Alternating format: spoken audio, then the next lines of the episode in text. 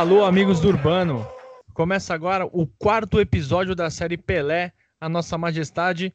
Tô aqui com o Fernando Ribeiro. Tudo bem, Fernando? Tudo bem, Vini, e você? Beleza. É, vamos falar de mais passagens marcantes da história do Rei Pelé. No terceiro episódio, episódio anterior, falamos das impressionantes primeiras temporadas da carreira do Rei. Com apenas 17 anos, ele já tinha sido campeão do mundo pela seleção e também consagrado como rei do futebol. Neste episódio de hoje falaremos sobre os anos dourados do Santos, que culminaram com dois títulos mundiais. O Santos já encantava torcedores do Brasil e de todo o planeta. Pelé e companhia já estavam consolidados como o melhor time do país, mas faltava a oficialização. Fernando, vou passar uma lista de títulos que o Santos conquistou entre 61 e 63. 61 o Santos foi bicampeão paulista, campeão brasileiro, né, da Taça Brasil, bicampeão da Taça, do, da Taça Brasil em 62, né, que foi disputada em 63, campeão da Libertadores de 62, tricampeão paulista em 62, campeão do mundo em 62. Em 63 conquistou os seguintes títulos: o Tri do Brasileirão, da, que era a Taça Brasil, ganhou um Rio São Paulo, ganhou o Bi da Libertadores e o Bi Mundial. Nesses dois anos, o Santos conquistou todos os títulos possíveis. Tem muito time no mundo por aí que não tem esse tanto de título em toda a sua história. Além disso, o Santos ganhou bisco algumas taças amistosas, né, mas torneios importantes como o torneio da Costa Rica, Pentagonal de Guadalajara, o famosíssimo torneio de Paris e o torneio da Itália. Uma passagem marcante também para o Pelé aconteceu em uma excursão que ele que o Santos fez para o México em 1961. O Pelé se machucou seriamente no ombro contra o Necaxa na abertura do Pentagonal de Guadalajara. E a imprensa mexicana caiu matando em cima do Pelé, dizendo que ele estava fazendo corpo mole e que só jogava para valer na Europa. O Pelé, como o cara, ele é muito competitivo, né? Isso a gente já viu em outras passagens da série e vamos ver cada vez mais. Ele fez questão de voltar a atuar nos jogos finais contra o Atlas ele começou no banco essa partida contra o América. Mesmo machucado, ele ajudou o Santos a conquistar o título. Outra passagem muito marcante de 1961 foi o gol de placa no Maracanã. Em março daquele ano, o Santos fez três jogos seguidos contra times cariocas pelo Rio São Paulo. Ganhou de 5 a 1 do Vasco, 3 a 1 do Fluminense com dois gols do Pelé e 7 a 1 do Flamengo com três gols do Pelé. Mas a passagem mais marcante foi contra o Flu no Maracanã. Diante de 40 mil torcedores, o Pelé recebeu a bola ainda no campo de defesa, driblou o primeiro marcador, foi avançando, driblou mais dois 2 foi indo, invadiu a área e marcou o gol de placa. O apelido desse gol foi dado pelo jornalista Joelmir Betting. Ele estava nas tribunas do Maracanã, pois tra trabalhava para o jornal do O Esporte e ficou estupefato com o que viu. Como não havia transmissão de televisão na época, o Joelmir teve a ideia de criar uma placa para homenagear e imortalizar aquele gol que ele tinha acabado de assistir.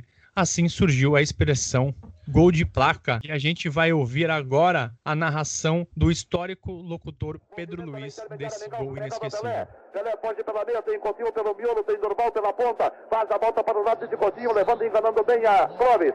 Tem um ponteiro livre, vai sozinho, quer ir para a boca do gol.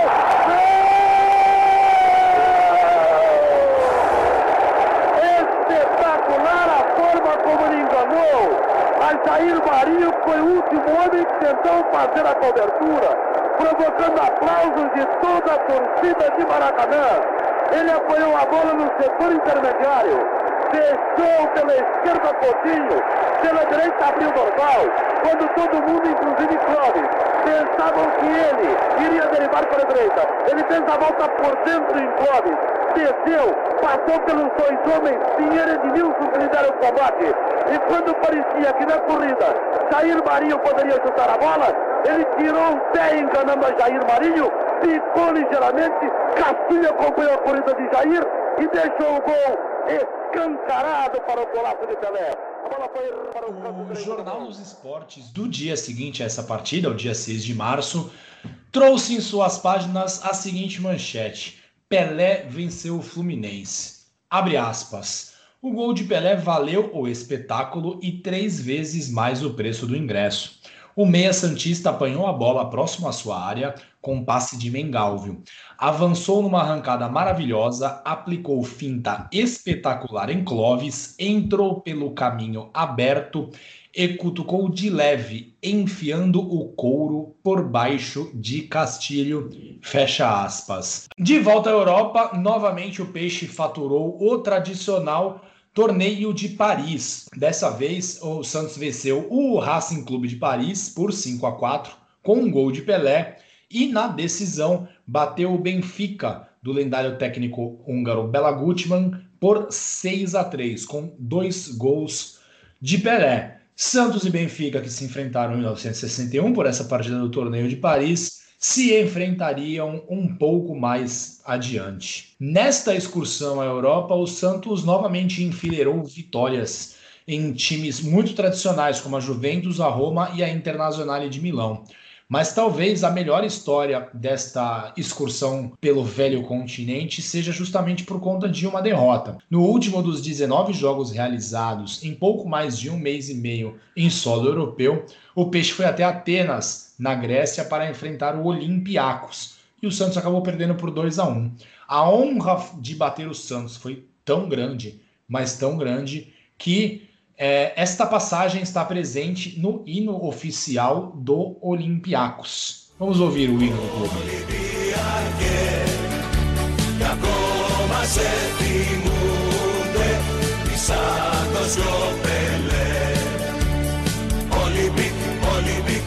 Obviamente, eu não entendo muita coisa de grego, mas vamos destacar aqui duas frases do hino do Olympiacos que diz: Eles tremem quando ouvem o seu nome, Olympiacos. Eles ainda lembram do seu nome, os Santos de Pelé. E o Pelé também dava mostras de que a fama acabava incomodando ele em alguns momentos. Ele queria ter uma vida comum, obviamente. Em 1961, o Pelé dava mostras de que queria jogar apenas até 1965 e depois curtir um pouco da sua vida. Ainda bem que ele não fez isso, né? Pro bem, pra, pro bem do futebol brasileiro e mundial, talvez para não tão bem para ele, mas para as pessoas sim. E Fernando, ele estava super embalado no ano de 61. Para você ter uma ideia, entre 30 de agosto e 17 de setembro, ele fez 23 gols em seis partidas. Vou repetir. Foram 23 gols em seis partidas. Ele fez cinco gols na vitória do Santos contra o Olímpico por 8 a 0 ele fez quatro gols na vitória do Santos por 6 a 3 contra o São Paulo. Fez cinco gols na vitória do Santos por 10 a 1 contra o Juventus. Fez um gol contra o Botafogo de Ribeirão Preto, também vitória do Santos. Fez quatro gols contra o Guaratinguetá, vitória do Santos por 5 a 1 E fez quatro gols contra a Portuguesa de Desportos, vitória do Santos por 6 a 1 Com esse embalo todo, uh, o resultado não poderia ser diferente o Santos foi campeão paulista novamente. Ele disputou uh, as primeiras posições contra o Palmeiras e desta vez o jogo do título foi uma vitória por 6 a 2 contra a Ferroviária na Vila Belmiro. O Pelé fez dois gols e terminou a competição com 47 bolas no barbante. Em novembro e dezembro de 61, o Santos disputou as semifinais da Taça Brasil. E aqui vale o comentário sobre a explicação sobre essa competição.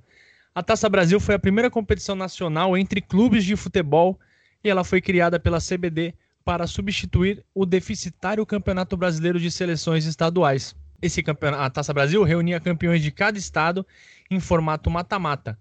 E apenas em 2010 ela foi reconhecida pela CBF como Campeonato Brasileiro. Na edição de 61, o Santos eliminou o América do Rio em três jogos. O Ameriquinha era o campeão vigente, né, do era o campeão estadual, né, do Rio de Janeiro, e ele tinha eliminado o Palmeiras nas quartas de final. O Santos venceu o primeiro jogo por 6 a 2 em São Januário, com dois gols do Pelé. É, o, e o Peixe aproveitou, como era muito comum, Fernando, quando o Santos jogava alguma partida em algum outro estado, aproveitava uma brecha no calendário para jogar uma partida amistosa e arrecadar dinheiro. Dessa vez ele aproveitou a presença no Rio para fazer um amistoso contra o Flamengo no Maracanã. E esse jogo levou 95 mil pessoas ao maior estádio do mundo o Santos empatou por 1 a 1 O gol do Peixe foi dele, Pelé, e o gol do Flamengo foi canhota de ouro. O Santos era favorito, obviamente, contra o América, só que perdeu na partida de volta por 1 a 0 e o Pelé foi expulso pelo Armando Marques. O rei alegou que o árbitro ele disse que viu o árbitro Armando Marques dando informações de quantos minutos faltavam ao zagueiro Jorge do América.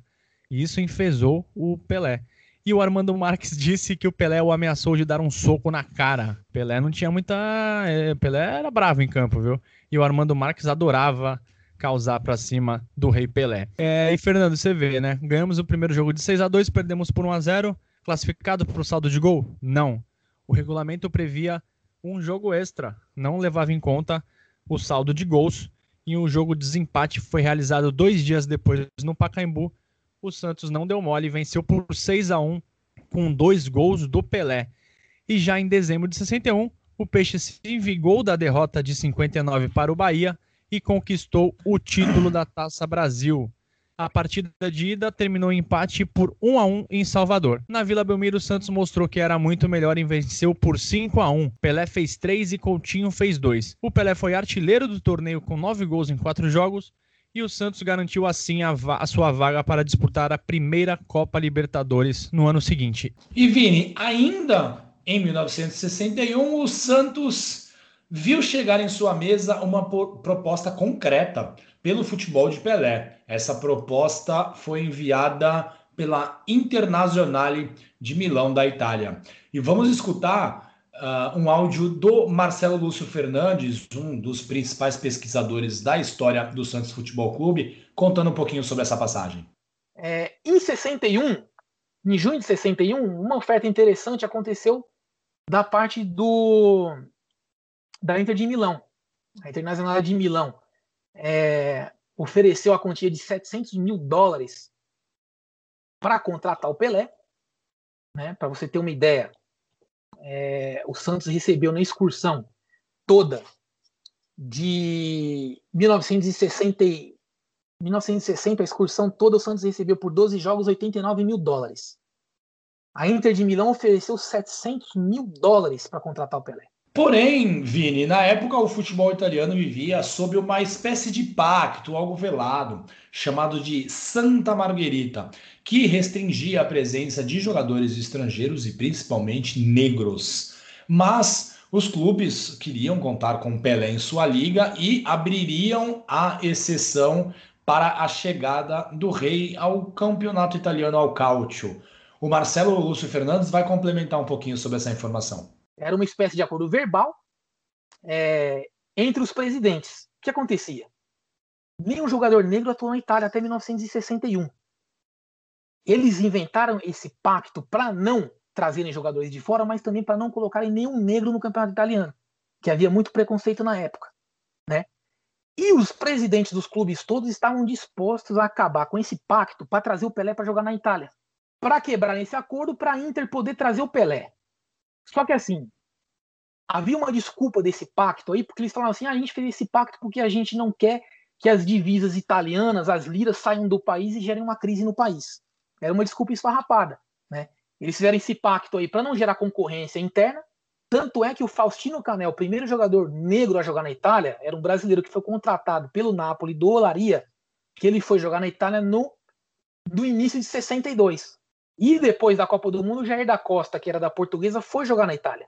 Né? A Inter não conseguiu contratar o Pelé, mas eles conseguiram acabar com esse pacto, que era esse tal Pacto de Santa Margherita, de levar isso aí abaixo e falar assim: não, a partir de agora a gente contrata todo tipo de jogador branco, negro, estrangeiro, seja de onde for, para jogar aqui no campeonato italiano. E funcionou. Porque o Cané foi um sucesso na Itália, né, jogando pelo Napoli, e o Jair da Costa foi um sucesso maior ainda. Mas até 61, negros não podiam jogar na Itália. Sim, diretamente o, o Pelé foi a causa da quebra desse pacto e outros jogadores negros puderam jogar na Itália. Né? O Amarildo, o próprio que foi o primeiro, o Jair da Costa. Depois jogou o Germano, que era o irmão do Fio Maravilha, que ele foi jogar no Milan e gerou um, um escândalo gigantesco na Itália, que ele acabou se casando com uma condessa. E se imagina, para os padrões da época era um negócio impensável. E 1961, Pelé encerra o ano com incríveis 111 gols. Foi a sua segunda melhor marca, só perdendo para 1959, quando ele marcou 126 tentos. A temporada seguinte, de 1962, foi muito gloriosa para o Pelé, para o Santos Futebol Clube e também para o futebol brasileiro. O Peixe conquistou o tricampeonato paulista, conquistou o bicampeonato brasileiro, ganhou também a sua primeira Copa Libertadores e o seu primeiro título mundial interclubes. E a seleção brasileira conquistou o bicampeonato mundial de seleções no Chile, apesar de ter Pelé por apenas dois jogos. Foi nesse ano que Pelé chegou ao gol de número 500 da sua carreira, ainda com 21 anos. Nos primeiros meses uh, do ano de 1962, o Santos fez a sua estreia na já tradicional Copa Libertadores da América. O primeiro jogo pela maior competição sul-americana foi no dia 18 de fevereiro, contra a equipe do Deportivo Municipal da Bolívia. Essa partida foi disputada na temida cidade de La Paz. Temida pelo fato, obviamente, da altitude. O Peixe venceu por 4 a 3 e coube a Lima, o eterno Coringa da Vila, ser o autor do primeiro gol Santista na Libertadores. E o Pelé jogou essa partida na Bolívia, porém não fez gol. O técnico Lula ficou em Santos, não foi até a Bolívia por conta dos seus problemas cardíacos. Encarar os 3.600 metros de altitude de La Paz nunca foi fácil. Com isso, Formiga e Calvé foram os técnicos da equipe, que teve Pepe Zito, Dalmo e Coutinho como desfalques. O Santos foi a campo nessa histórica partida, afinal, foi a primeira do Santos na competição, com Laércio no gol, Getúlio Olavo e Zé Carlos, Lime Calvé, Dorval, depois Tite, Mengalvio, Pagão, Pelé e Osvaldo. O Dorval, que por motivos táticos percorria o campo inteiro, caiu desmaiado após um contra-ataque.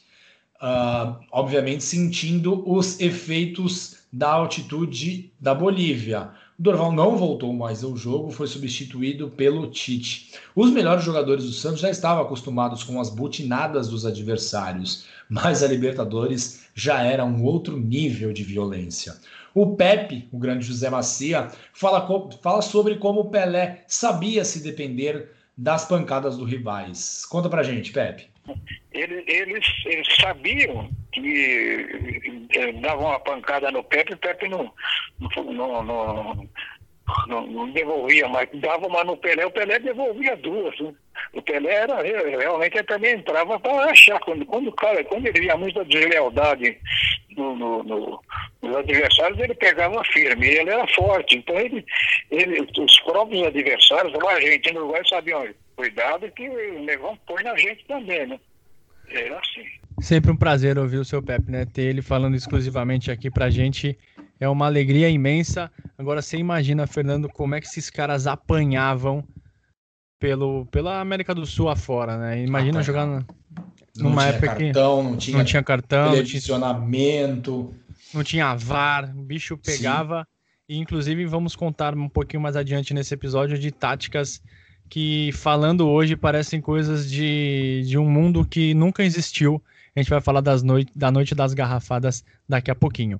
Ainda em fevereiro daquele ano, né, de 62, o Peixe fechou a participação na fase de grupos ao bater o mesmo time, né, o Deportivo Municipal, por 6 a 1 na Vila Belmiro. O Pelé novamente não marcou. E depois o Peixe empatou com o Cerro Porteño no Paraguai sem o Pelé e ganhou dos paraguaios por 9 a 1 na Vila, com finalmente Pelé marcando seus gols, seus primeiros gols na Libertadores. A fase final foi retomada apenas no mês de julho e com isso Pelé voltou suas atenções à Copa do Mundo. Enquanto o Santos disputava a inédita Taça Estado de São Paulo, acabou perdendo a decisão para o Corinthians, só que em 70 o Santos beliscou esse caneco. O Pelé fazia sua preparação para a Copa com a seleção brasileira. Antes de embarcar para o Chile, o Brasil enfrentou Paraguai, Portugal e País de Gales, duas vezes cada, sempre um jogo no Pacaembu e outro no Maracanã.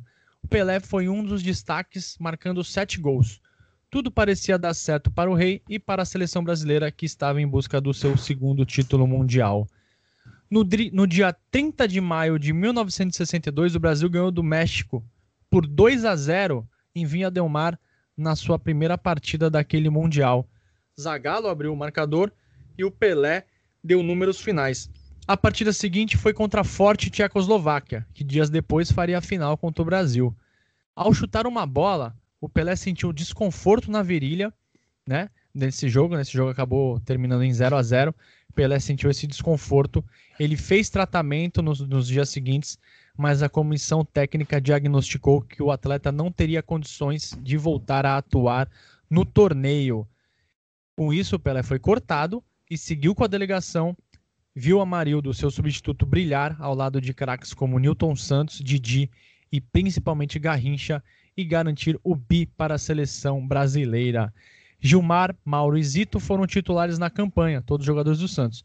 E Mengalvio, Coutinho e Pepe foram opções do banco de reserva. Então, contando três titulares, três reservas, mais o Pelé, o Santos tinha sete jogadores na seleção brasileira. Inclusive, os sete poderiam ser titulares facilmente. Vini, o Pelé, depois dessa lesão na contraída na Copa do Mundo do Chile, só voltou a jogar no final do mês de julho. Então ele não participou das partidas semifinais da Copa Libertadores, quando o Peixe superou a Universidade Católica do Chile. Uma partida disputada em Santiago, empate 1 a 1 e uma vitória de 1 a 0 para o Santos na Vila Belmiro com um gol Desito. O adversário na decisão foi o Penharol. Os uruguaios haviam vencido as duas únicas edições da Libertadores e também o Mundial de Clubes em 1961. O Penharol contava com jogadores que marcaram época no futebol sul-americano, como o atacante equatoriano Alberto Spencer, o meio-campista uruguaio Pedro Virgílio Rocha e o também uruguaio, só que atacante, José Sacia. No banco de reservas, o famoso técnico húngaro Bela Gutmann teria a chance de vencer as duas principais competições continentais no mesmo ano. Afinal, em 1962, o Bela Gutmann foi campeão europeu com o Benfica. Em Montevideo, Coutinho marcou duas vezes e garantiu a vitória do Santos por 2 a 1. Pagão, que substituiu o Pelé, foi um dos melhores em campo. A superioridade técnica dos brasileiros era gritante, mas a força uruguaia acabava nivelando a disputa. A vontade era tanta que, por vezes, ultrapassava os limites do jogo limpo, como no caso do atacante José Francisco Sacia. O Lima, o Coringa da Vila, recorda-se com bastante constrangimento das artimanhas do uruguaio para desestabilizar o escrete alvinegro. Os paradas, xingamentos e ameaças eram parte do procedimento de Sacia para ganhar uma partida. E o Pelé ficou também de fora, lesionado, da segunda partida entre da final da Libertadores entre Santos e o Penharol do Uruguai. E esta partida foi uma verdadeira epopeia em Vila Belmiro. O Penharol saiu na frente com o centroavante Spencer, mas Dorval e Mengalvio viraram para o Peixe. Alegria dos mais de 23 mil santistas presentes no estádio Urbano Caldeira. No segundo tempo, em cobrança de escanteio, o atacante Sacia atirou terra nos olhos do goleiro Gilmar, que ficou temporariamente cego, não viu a bola, então o centroavante Spencer, sozinho de cabeça, empatou a partida. Reclamação e confusão em Vila Belmiro. Uma garrafa foi atirada ao campo e acertou o árbitro da partida, o chileno Carlos Robles. Foi você, Fernando, que atirou essa garrafa? Não, Vini, não atiraria com medo de perda de mando de campo, Vini. Eu fico triste quando saem as partidas da Vila. Se fosse em 2004, se você espirrasse um pouco mais forte, o Santos perdia mando de campo. E depois, depois desse, desse acontecimento que o Fernando contou agora, o Santos acabou sofrendo a virada, com um gol do próprio Sacia após ele dar uma cotovelada em Calvé. O Saci era uma espécie de, não sei, cara, Edmundo, um Edmundo piorado, o cara causava em campo e novamente a torcida se revoltou e outra garrafa foi atirada, dessa vez na cabeça do auxiliar Domingo Massaro. Mais confusão, nova paralisação. Não vamos entrar em tantos detalhes assim, porque a gente já tem um episódio especial sobre essa passagem. Você pode até procurar agora no feed do. Depois de terminar esse episódio, no feed aqui do Amigos do Urbano a gente tem um episódio que conta os bastidores dessa final de 62, fala da noite das garrafadas com maior detalhe. Mas agora vocês imaginam, a confusão foi geral. Os cartolas santistas apertaram para a retomada da partida e de, apenas depois de uma hora o árbitro foi convencido a retornar ao gramado. Já eram, já tinham se passado 12 minutos do novo dia, né, depois da meia-noite, do dia 3 de agosto, quando a partida foi reiniciada. O Santos partiu para cima do Penharol na busca pelo gol de empate. Coube a Pagão, que atuava no lugar de Pelé, a honra de marcar o gol do título. Eram jogados 22 minutos da etapa complementar. Poucos minutos depois do gol Santista, o atrapalhado Robles, de forma surpreendente, apitou o final do jogo. Toda, então você imagina, 3 a 3 ganhou o primeiro jogo 2 a 1 festa na Vila Belmiro, Santos campeão, volta olímpica, torcida chorando, abraçando desconhecido, aquela coisa toda. Só que toda a festa e comemoração que começou no estádio e foi pelas ruas da cidade, ela foi encerrada porque já nos vestiários uh, foi chegar, chegou a informação de que a conquista poderia ser invalidada por conta dos incidentes causados pela torcida. No relatório do juiz, né, que dias depois foi, foi revelado, constava o seguinte: paralisei a partida aos 7 minutos do segundo tempo, quando vencia o Penharol por 3 a 2 por falta de garantias. Só dei prosseguimento ao jogo para não ser morto. Em resumo, o restante da peleja foi disputado em caráter amistoso. A final da Libertadores precisaria ser decidida em um jogo de desempate, já que, é, por conta do relatório do juiz, do Carlos Robles, o Penharol ganhou o jogo em Vila Belmiro. Só que pra, para o azar do, do, do time do Penharol, o Pelé estava se recuperando da lesão e voltou a campo três dias depois da noite das garrafadas contra a Prudentina. Ele fez um dos gols da vitória do Peixe por 2 a 0 pelo Paulistão. Vamos trazer agora aqui a participação do Coringa Lima, o Lima que a gente tanto gosta, a gente tem amigo da família, Lima é um, uma pessoa muito querida pela gente. Ele vai falar um pouquinho sobre a atuação do árbitro Carlos Robles em Vila Belmiro e dos métodos dos jogadores do Penharol. Ele foi péssimo, esteve muito indeciso em várias jogadas. O próprio lance esse do, do, do Sacia, que para mim foi um dos jogadores que eu vi na minha carreira mais indisciplinado dentro do campo. Uh, não precisava ter chegado aonde chegou.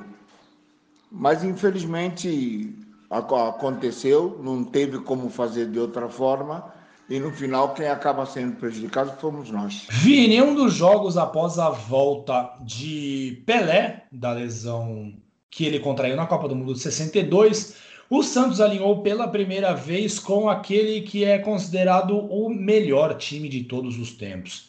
Gilmar, Lima, Mauro, Dalmo e, e Calvé, Zito, Dorval, Mengalvio, Coutinho, Pelé e Pepe.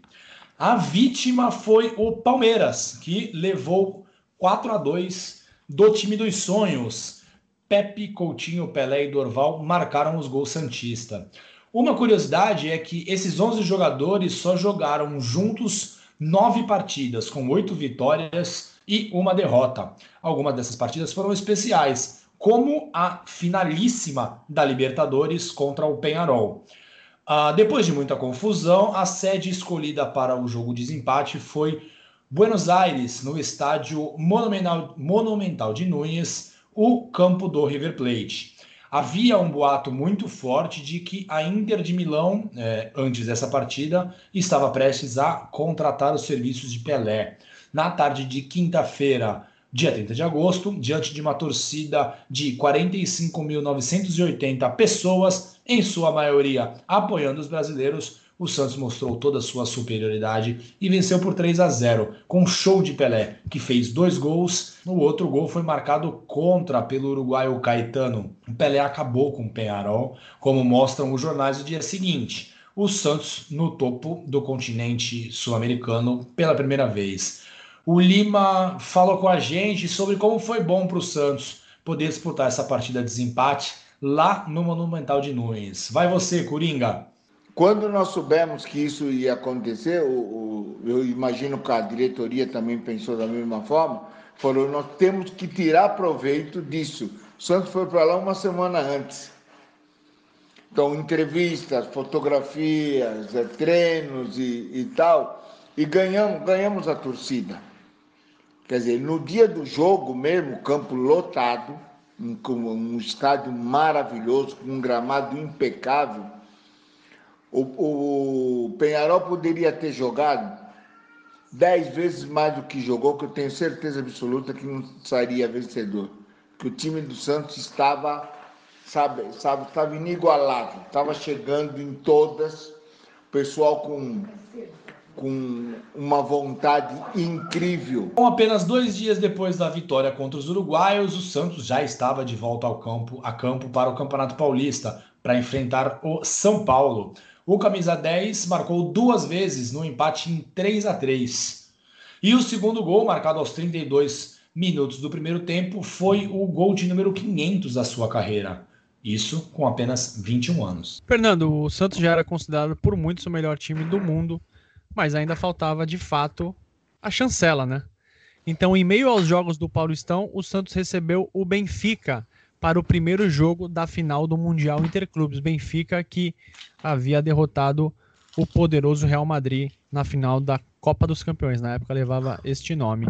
O time português era a sensação europeia. Como eu disse, eles venceram os madrilenhos por 5 a 3 e contavam, e contavam na equipe com nomes como Eusébio, chamado de o Pelé português. O time, os dois times já tinham se enfrentado dois anos antes e o Santos venceu por 6 a 3 o, Marac... o, o, Santos escolheu o Maracanã para mandar essa primeira partida do Mundial. O Santos tinha muito, contava com o carinho da torcida carioca, que compareceu em peso ao estádio. Mais de 94 mil pessoas viram o Santos ganhar por 3 a 2 Pelé fez dois, Coutinho fez um e Santana marcou os dois gols do Benfica. Ganhamos o primeiro jogo, aí tem aquela aquela expectativa para o jogo de volta, né? Benfica muito forte em, jogando em sua casa. E só que antes da viagem, o Santos te, teve tempo ainda para golear o freguês Corinthians por 5 a 2. E o Santos também venceu outras partidas no Paulistão e acabou somando pontos importantes no certame. Curiosamente, o último jogo antes do embarque para Portugal foi uma derrota de 3 a 2 para a Portuguesa, no Pacaembu. Pelé fez um gol. Ao chegar em solo português, o Santos sentiu o clima, da, o clima de euforia da torcida adversária. Muitos já davam como certa a vitória do Benfica, e boatos dizem que ingressos para o terceiro jogo já estavam sendo vendidos. No dia 11 de outubro, precisamente às 18h45 do horário de Brasília, a bola rolou no Estádio da Luz. E pela primeira vez desde que estreou em 1934, o programa Voz do Brasil não foi ao ar. Mas olha, trocar a Voz do Brasil por, uma, por um joguinho do Santos do Pelé é uma decisão muitíssimo acertada. Afinal, o Santos era mais importante naquele momento. E em campo, Fernando, o que se viu foi em recital. Esse é um das, daqueles jogos que a gente lamenta de não poder ter vivenciado, né? A gente já viu os lances, mas quem viu aquele jogo fica maravilhado. O Santos fez 5 a 2 chegou a abrir 5 a 0 Pelé fez 3, deu assistência para Coutinho fazer um dos gols. Pepe fez outro gol santista. E no final, quando o Baba já estava resolvido, Eusébio e Santana fizeram para o Benfica. Vamos ouvir a narração do Valdir Amaral e comentários do Teixeira Reiser de um dos gols do Pelé, o segundo da partida, aquele golaço que ele vai levando os portugueses, parece que ele vai cair, não cai, é impressionante a força do Pelé. deixou para Pelé, invade pelo comando, atenção, Sensacional o gol de Pelé, uma joia, um primeiro gol de Pelé, pela sua decisão, pelo seu senso de oportunismo, pela sua penetração e pelo tiro fortíssimo à esquerda de Costa Pereira. Pelé, a pérola negra. Pelé, sua majestade, o rei do futebol. Segundo gol do Santos. 27 minutos na primeira etapa. Agora, Santos 2, dois gols de Pelé, Benfica 0, Teixeira. Pelé meio time, Valdir. Nessa bola ele recebeu do Zito com dificuldade, pintou a três adversários, meteu-se pela área ao se aproximar da área, já vislumbrou a possibilidade de atirar, trocou de pernas e bateu de direita, vencendo o arqueiro Costa Pereira pela segunda vez. Novo, Fernando, a gente não vai se aprofundar tanto no que aconteceu nesse passeio do peixe, mas vamos trazer aqui depoimentos dos jogadores do Benfica e de alguns membros da comissão técnica, só para vocês terem uma ideia do que foi aquilo que o Santos fez naquela noite. Depois do que assistimos, não há mais nada a dizer, disse o técnico do Benfica, Fernando Rieira. O José Augusto, jogador deles, disse o seguinte: nos atropelaram. Fomos surpreendidos pela enorme inspiração do Santos. Foi a melhor equipe que o Benfica enfrentou em todos os tempos. O Coluna, também jogador deles, disse o seguinte: o Santos foi fenomenal e mereceu a vitória. Eu comparo o Santos de 62 com a seleção do Brasil de 70. Considero as duas melhores equipes de futebol que eu vi até hoje. A seleção de 70 é a confirmação de um modelo de jogo que o Santos já vinha demonstrando há muito tempo. Disse o Antônio Simões, jogador do Benfica. E Fernando, aqui eu quero fazer até um, um exercício com você, porque assim, esses jogadores, Obviamente, antigamente a gente não tinha ninguém tinha facilidade, não existia transmissão como a gente vê jogo hoje, mas os jogadores do Benfica jogavam na Europa, estavam sempre disputando a Copa dos Campeões, amistosos, viagens e tudo mais, e eles disseram taxativamente que o Santos foi o melhor time que eles viram. Isso dá, mais, dá a medida do que foi aquele time, não é? Vini, é, foi uma, essa realmente foi uma exibição muito marcante do Santos na Europa, até porque o Benfica ele não só era o atual campeão da Copa da Europa, como ele era o atual bicampeão. E o Benfica ganhou na final de 61 do Barcelona, né, que já era uma equipe muito famosa no cenário europeu, e no ano seguinte do Real Madrid. Então o Benfica não era uma equipe qualquer, só que o Santos fez o Benfica parecer uma equipe qualquer, e isso deixou a todos muito surpresos. Eles sabiam da potência do Santos, mas ver de perto realmente foi bem difícil.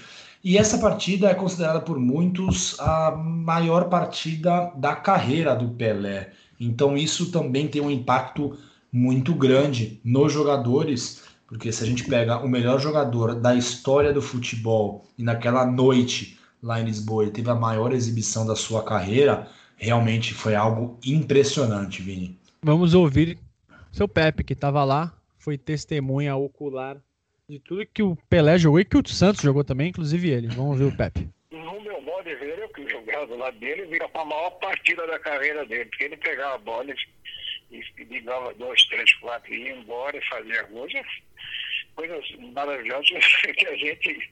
Hoje existem alguns craques ainda, mas que, que jogador que faz isso são raros, né? Ele, ele, ele parece que nos no, no 90 minutos ele realmente estava é, os deuses do, do futebol nele ele ficava mais forte ainda. Vini, muito se fala sobre como seria o desempenho de Pelé jogando no futebol europeu.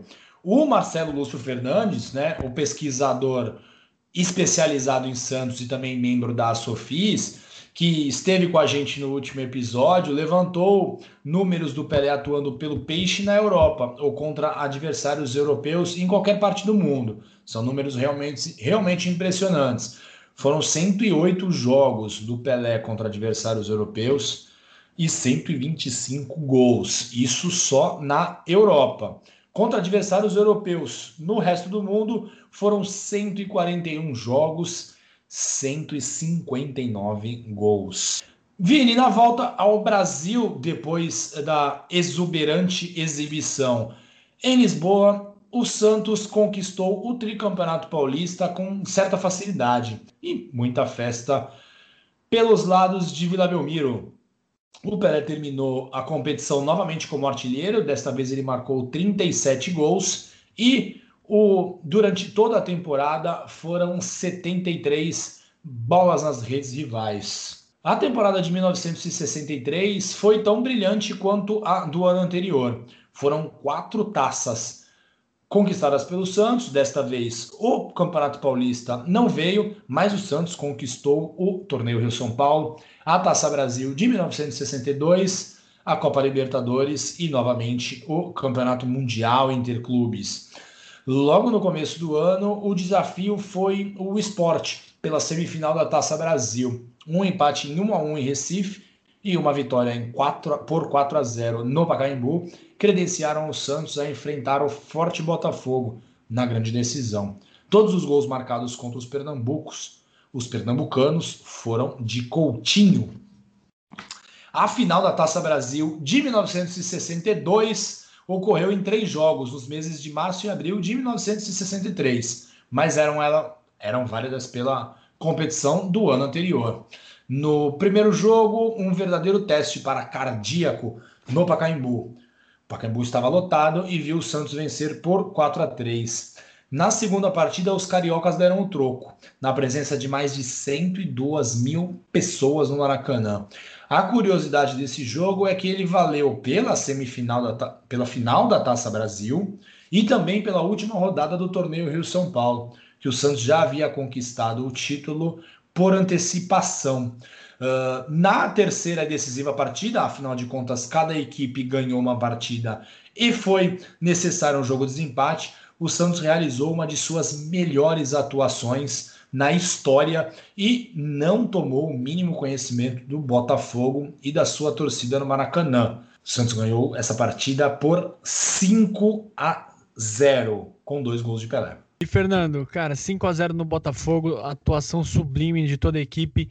E olha a quantidade de craques e alguns gênios do futebol que esse jogo teve pelo lado, ó, só, só para você ter uma ideia, esse jogo reuniu 11 campeões mundiais pela seleção no ano anterior. Gilmar, Mauro, Newton Santos, Zito, Garrincha, Mengalvio, Coutinho, Amarildo, Pelé, Pepe e Zagallo.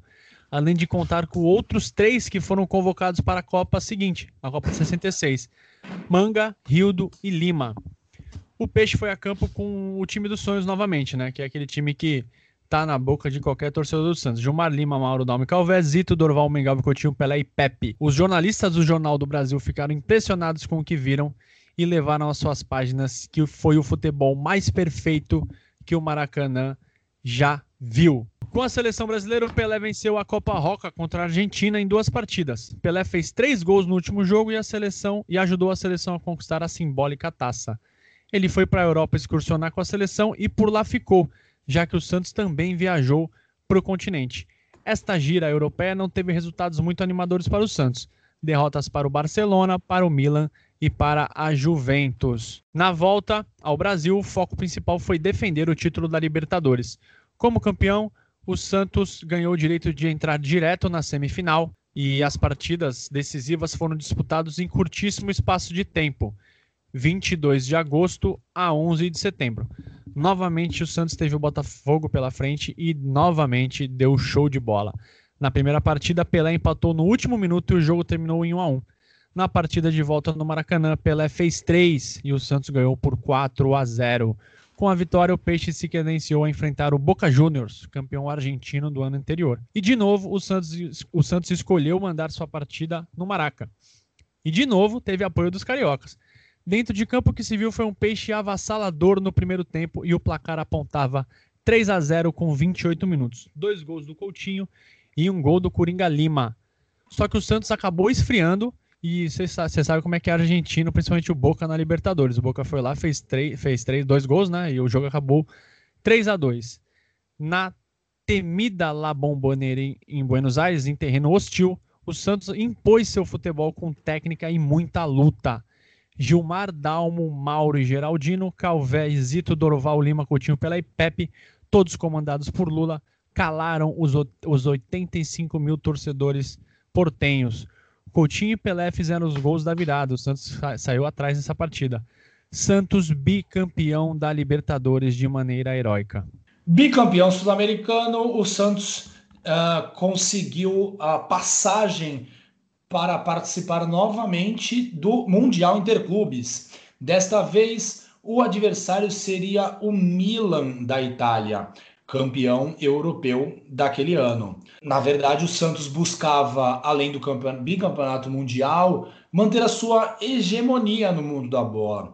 O Peixe conseguiu seis vitórias consecutivas pelo Campeonato Paulista e viajou totalmente embalado para a Itália.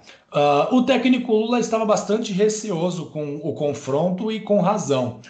Pelo Milan jogava o zagueiro Giovanni Trapattoni, que havia enfrentado uh, Pelé em outras duas partidas antes daquele confronto pelo Mundial Interclubes. Nos dois confrontos, o zagueiro italiano levou a melhor. A Itália ganhou do Brasil por 3 a 0 e o Milan ganhou do Santos por 4 a 0 em partida amistosa. Os atacantes brasileiros Marildo e Mazola abusaram das provocações depois da vitória do Milan sobre o Santos, enfurecendo boa parte do elenco santista. O Amarildo também caçoava dos brasileiros, dizendo, obviamente via imprensa, que ele era o novo rei do futebol e que o Pelé estava acabado. Jogando no estádio Giuseppe Meazza, o Santos esteve novamente irreconhecível e não foi páreo para os donos da casa. 4 a 2. O Pelé marcou os dois gols do Santos, mas o Santos nunca esteve próximo de igualar o marcador. E, além disso, o pior aconteceu. o Pelé se lesionou dois jogos antes da partida de volta contra o Milan.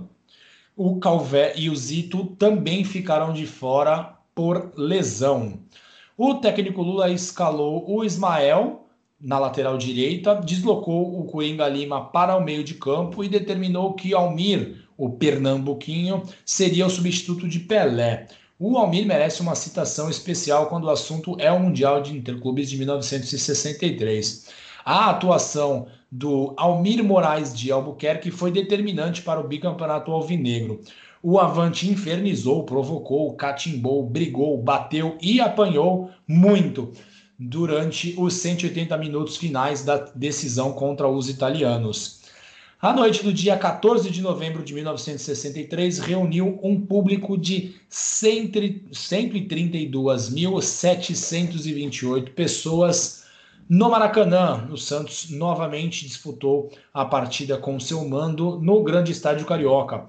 Foi, naquela noite de 14 de novembro, uma das maiores viradas da história do Santos.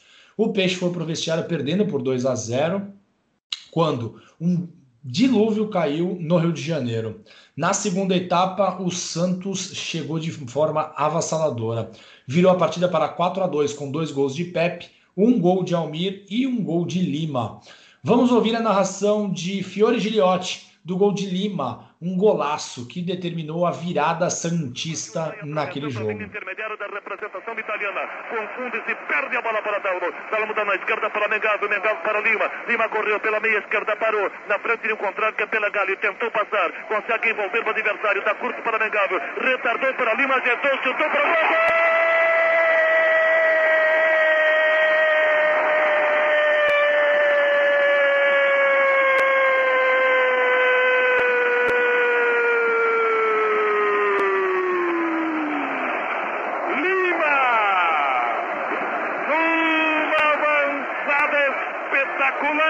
torcida brasileira. Trocou bolas com o Mengalvio. Envolveu primeiro pela Galo e Trapattoni. Olhou para frente, viu o buraco.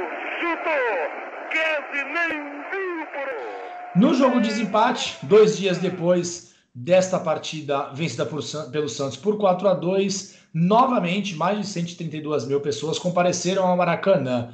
Desta vez, o placar foi muito mais econômico, 1 a 0 para o Santos, com um gol de pênalti do lendário lateral esquerdo Dalmo. Fernando, você falou do Almir, né, acho que vale a gente falar um pouquinho mais dele, né?